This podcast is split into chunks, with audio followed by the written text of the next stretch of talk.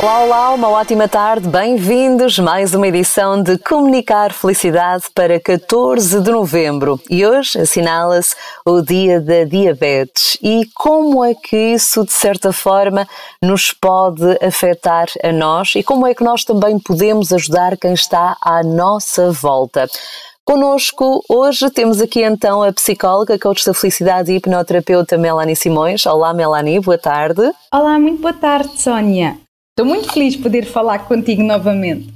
Verdade. E hoje, neste que é o dia da diabetes, e cada vez mais se fala na forma como nós podemos trabalhar para a prevenção da diabetes.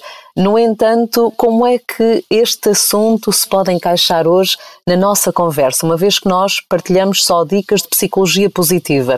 Como nós falávamos em off, na verdade, Há muita gente que tenta manter uma alimentação mais saudável e há algumas pessoas que também já começam a sofrer de, de diabetes e, no entanto, depois a pessoa, a cara metade, a mãe, o pai, o avô, a avó, dizem: Ah, isto hoje não te faz mal, ou é só porque é o aniversário, ou só porque é o dia do bolinho, ou só porque é Natal, e depois nós acabamos por não ter a coragem de dizer que não para agradar o outro e acabamos por nos estar a prejudicar a nós, à nossa saúde.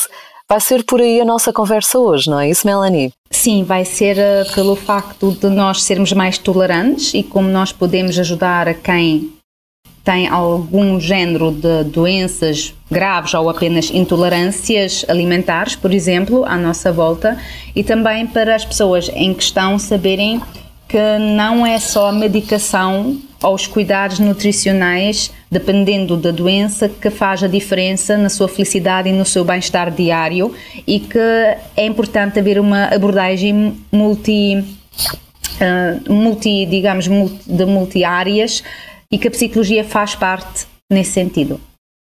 Ok. Dicas para acompanhar durante esta tarde de terça-feira Fiquei desse lado. Voltamos já a seguir com todas as dicas e também como é que pode se autoajudar e ajudar quem está próximo de si. Ótima tarde de terça-feira, 14 de novembro. Cá estou eu, Sónia Clemente, consigo e hoje também com a convidada Melanie Simões, psicóloga, coach da felicidade e hipnoterapeuta.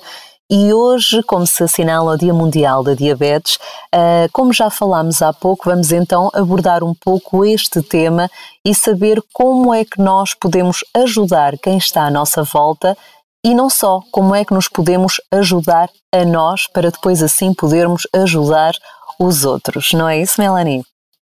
Exatamente.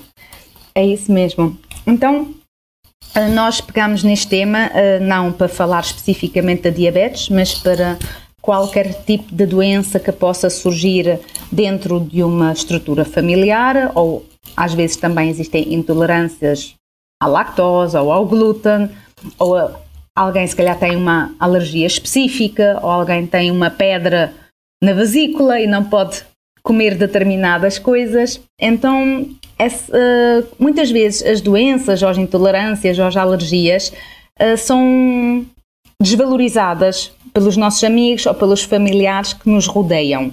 E a pessoa sente-se muito sozinha, muitas vezes uh, nessa situação, e como tu disseste no início do programa, por vezes pode cometer atos ou ter comportamentos que não são benéficas para a intolerância, alergia ou doença que tem, para poder agradar ao outro. Ou seja, uma pessoa com diabetes já deve ser por si só desafiante resistir a todos os açúcares e guloseimas e nós temos tantas épocas durante o ano que propiciam o consumo do, da substância do açúcar e depois não ter o apoio familiar ou a compreensão dos amigos nesse sentido não facilita lidar com essa problemática no dia a dia da sua saúde e uma pessoa sente-se perdida, sente-se sozinha. Então é muito importante para quem não sofre de alergias, intolerâncias ou doenças específicas ter essa noção que nós podemos contribuir para o bem-estar do outro e para a outra pessoa sentir-se mais feliz, tendo nós essa sensibilidade de entender que não vamos prejudicar o outro dizendo coisas como é só hoje e uma vez não faz mal e ter mais interesse pela condição que o outro vive no dia a dia, tentar perceber no que é que reflete aquela intolerância, alergia ou doença específica, como é que nós podemos apoiá-la. Isso pode ser através, eh, naturalmente, de, do, do auto, autoconhecimento, ir à procura de informação específica sobre a doença, mas também falando com a pessoa em questão sobre o que é que ela gostaria de receber como apoio ou como atenção, o que é que ela necessita da nossa parte, sendo familiar ou amigo, para ela sentir-se um, mais integrada no grupo e não sentir-se, se calhar, excluída em determinadas situações ou, ou jantares, almoços, etc. E felizmente hoje há cada vez mais opções e cada vez mais as pessoas também estão, digamos, open mind nesse sentido, porque se há coisa de 5 ou 10 anos não era, digamos, comum haver alguém que chegasse a um almoço de família que não comia carne, ou que não comia glúten, ou que não comia determinados, determinadas sobremesas por terem lactose, hoje em dia é o mais comum. É muito habitual já participar em festas ou em convívios. Um, e haver sempre um, uma caixinha ou com amêndoas, ou com cajus, com frutos silvestres, com, digamos, alimentos que não sejam tão prejudiciais à saúde ou que não sejam tão processados. Um, acaba por ser uma coisa muito comum. Voltamos então já já a seguir para continuar com esta conversa nesta tarde de terça-feira. Até já. Muito obrigada por nos fazer companhia nesta tarde de terça-feira, 14 de novembro, já a meio do mês, Dia Mundial da Diabetes. E hoje eu recebo aqui a psicóloga, coach da felicidade e hipnoterapeuta Melanie Simões e juntas partilhamos consigo dicas de psicologia positiva. Hoje estamos a falar sobre a diabetes, uma, uma doença que afeta muita gente no entanto, nem todos têm a coragem de, quando vão a um jantar, a um convívio ou uma festa, dizer que não aos alimentos que sabem que vão prejudicar o seu organismo. E muitas vezes as pessoas que estão à volta de forma inconsciente, acabam um pouco por forçar, por saber que é algo bom, que é algo saboroso, por forçar a pessoa a comer. Tipo, e dizem, ah, só hoje não faz mal, mas faz. No entanto, há que haver um pouco de compreensão de ambas as partes e também de incentivo a continuar com a alimentação saudável e com as atitudes para que a pessoa possa, digamos, travar a doença o mais rapidamente possível. No entanto, não são só de ações nem de medicamentos que nós conseguimos superar, porque somos seres sociáveis e é óbvio que todo o apoio familiar e de amigos e a conversa é também fundamental o apoio psicológico, não é isso, Melanie? Exatamente. O que as pessoas muitas vezes hum, menosprezam é o poder que tem o mero desabafo e a psicologia baseia-se fundamentalmente na questão do desabafo, da força e do poder que existe da cura em exprimir por palavra aquilo que nos vai na alma e que nos vai na nossa mente. Ou seja, qualquer tipo de da doença, qualquer tipo de intolerância ou alergia, tem sempre as suas desvantagens associadas, os seus desafios ou as suas limitações que nós não podemos fazer devido às circunstâncias da doença, ou da alergia ou da intolerância. E muitas vezes a pessoa passa por períodos em sentir-se excluído, muitas vezes a pessoa Uh, também pergunta-se porque, é porque é que eu é que tenho que passar por isto, porque é que isto teve que acontecer a mim, Muitas vezes a pessoa hum, tem angústias e dúvidas que já não exprime com os familiares ou com os amigos próximos porque simplesmente não os quer sobrecarregar ou porque já nota e sente que os familiares já não estão com paciência de ouvir de falar sobre essa doença ou sobre essa condição em questão. E é muito importante que essas pessoas saibam que não estão sozinhas, que existe um serviço especializado e dedicado ao desabafo, que é o psicólogo, que é o terapeuta, que está ali para ouvir a pessoa, onde a pessoa pode sentir-se completamente à vontade e segura de repetir as vezes que for necessárias para exprimir todas as suas ansiedades e frustrações relacionadas com determinada doença. Às vezes as doenças, hum, intolerâncias ou alergias também estragam perturbam determinados sonhos e expectativas que nós tínhamos. Um, às vezes são doenças degenerativas que vão piorando ao longo dos nossos anos e que também só por isso, só essa condição tem que ser trabalhada a nível do emocional para nós prepararmos-nos de forma positiva e poder visualizar mesmo assim uma vida feliz e com bem-estar e todos esses aspectos emocionais mais profundos, os amigos e a família não têm conhecimento e muitas vezes nem a paciência para abordar de forma concreta com o paciente. Ah, não por maldade, obviamente, é apenas por um, ignorância técnica e, e não faz mal porque o ser humano não tem que ser perfeito em tudo. E o que acontece também muitas vezes é que as pessoas querem forçar uma visão positiva quando alguma coisa nos está a incomodar, quando nós temos algum medo na nossa vida, quando sentimos-nos ansiosos e frustrados. Muitas vezes as pessoas dizem coisas como: Ah, isto vai correr tudo bem, vais ver que não é nada, vais ver, vais ver que vais conseguir. Mas isso não é dar o colo à pessoa que ela necessita porque a pessoa também precisa de espaço para poder verbalizar que está mal e que tem medos e que não está bem com a situação. E a maioria das pessoas não tem à vontade para lidar durante muito tempo com esse tipo de verbalizações, com esse tipo de expressão emocional. Então é mesmo para as pessoas que passam por um período de tristeza, de frustração, de ansiedade, sentirem-se excluídas ou sentirem que são uma sobrecarga para os outros, saberem que podem pedir ajuda psicológica e que o psicólogo, o papel dele é mesmo esse, é ouvir de forma repetitiva o que vai na alma e na mente daquela pessoa para poder dar ferramentas adequadas e depois exprimir toda a dor e todo o sofrimento, podermos então encaminhar-nos por uma perspectiva mais positiva. É isso mesmo. Felizmente, tu, Melanie, estás disponível para atender os teus pacientes não só no teu consultório físico, como também online, com consultas pelo Skype e podem te encontrar no Facebook ou até mesmo no Instagram, é isso? É isso, e por online é pelo Skype, é pelo Zoom, é pelo Google Meet, é pelo videochamada WhatsApp, é o que a pessoa quiser. Uhum. E assim é muito mais simples. Por isso, para si que está aí desse lado e caso precise de ter uma conversa ou de receber algumas luzes para poder eh, seguir o melhor percurso do seu caminho, então basta procurar por Melanie Simões, vai encontrar com certeza a página de Facebook e também do Instagram, pode fazer o contacto e marcar a sua consulta online. Nós voltamos então já já a seguir para terminar esta edição de Comunicar Felicidade. Até já!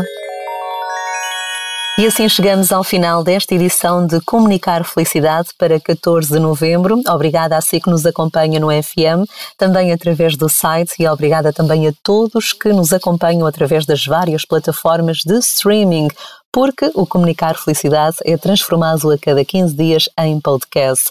Hoje, neste que é o Dia Mundial da Diabetes, já apresentamos o assunto. É óbvio que não estamos aqui a falar da doença em si, nem como a curar, estamos a falar sim de que forma é que quem tem diabetes se pode integrar nos convívios familiares e de amigos, porque mesmo muitas vezes sabendo que não podem comer ou beber determinada, determinado tipo de alimento para se enquadrarem no grupo acabam por ceder, mesmo sabendo que estão a fazer mal ao seu organismo.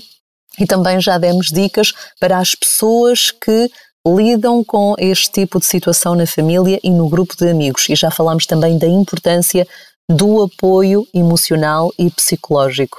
E para concluir, Melanie, que mais tens a acrescentar? Um, é muito importante as pessoas nunca se esquecerem que foi estudado cientificamente que a mente o coração e o corpo estão interligados. Significa que tudo aquilo que nós pensamos, tudo aquilo que nós sentimos e tudo aquilo que nós fazemos através do corpo, as decisões ou mesmo o nosso sistema imunitário, como o corpo se exprime dentro da sua saúde ou dentro das suas doenças, está tudo interligado.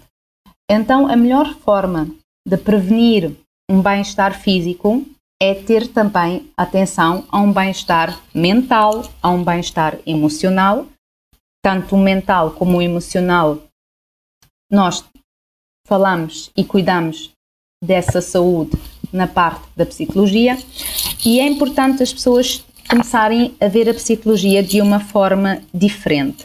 Normalmente, quando alguém vem ao psicólogo, ou quando chega ao meu consultório, já vem completamente nas últimas.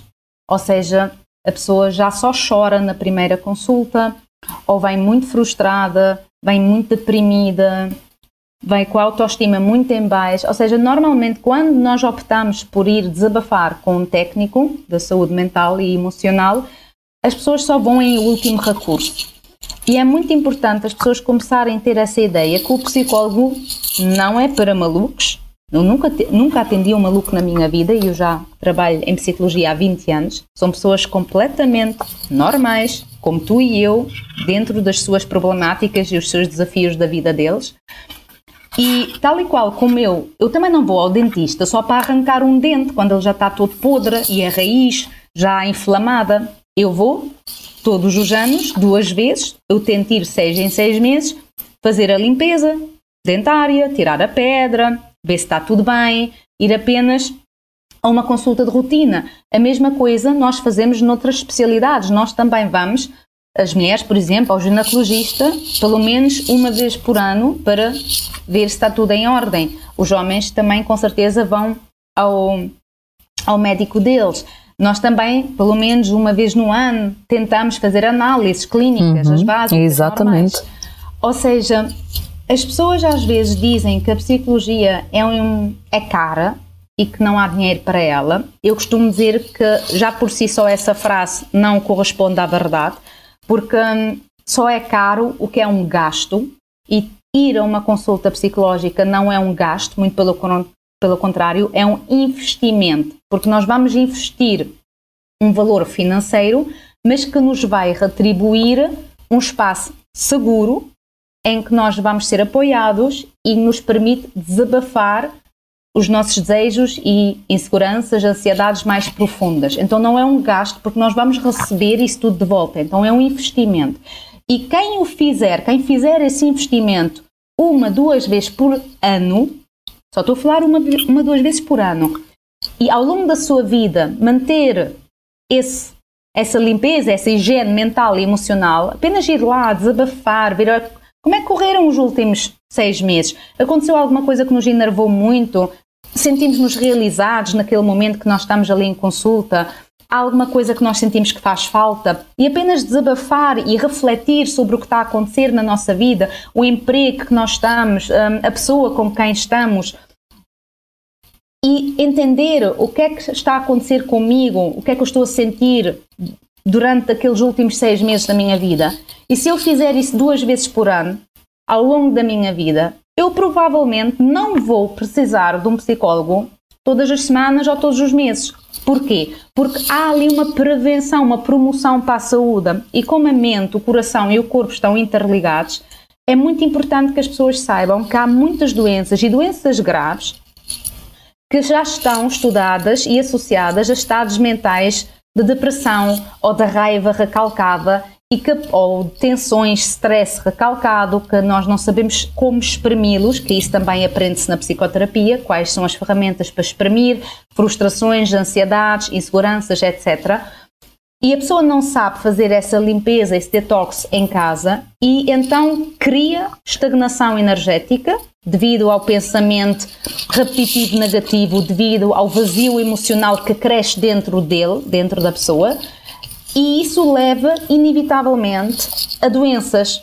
Podem ser doenças mais leves, ou alergias ou intolerâncias, ou doenças de foro mais grave, mais incapacitantes, mais crónicas, ou mesmo doenças que podem causar definitivamente e depois, se calhar, o nosso falecimento. Então é muito importante as pessoas terem essa noção. Se querem realmente ter uma saúde física saudável, cuidem também da vossa mente, cuidem do vosso coração e comecem a tratar a vossa mente e o vosso coração como também cuidam do resto do vosso corpo, do vosso sangue, dos vossos dentes e vão a uma consulta de psicologia uma, duas vezes por ano para refletir e para entender se está tudo bem. Ficam então as dicas da psicóloga, coach da felicidade e hipnoterapeuta Melanie Simões. Voltamos então daqui por 15 dias. Beijinhos, Melanie. Beijinhos, Sónia, e muita saúde para todos, a todos os níveis.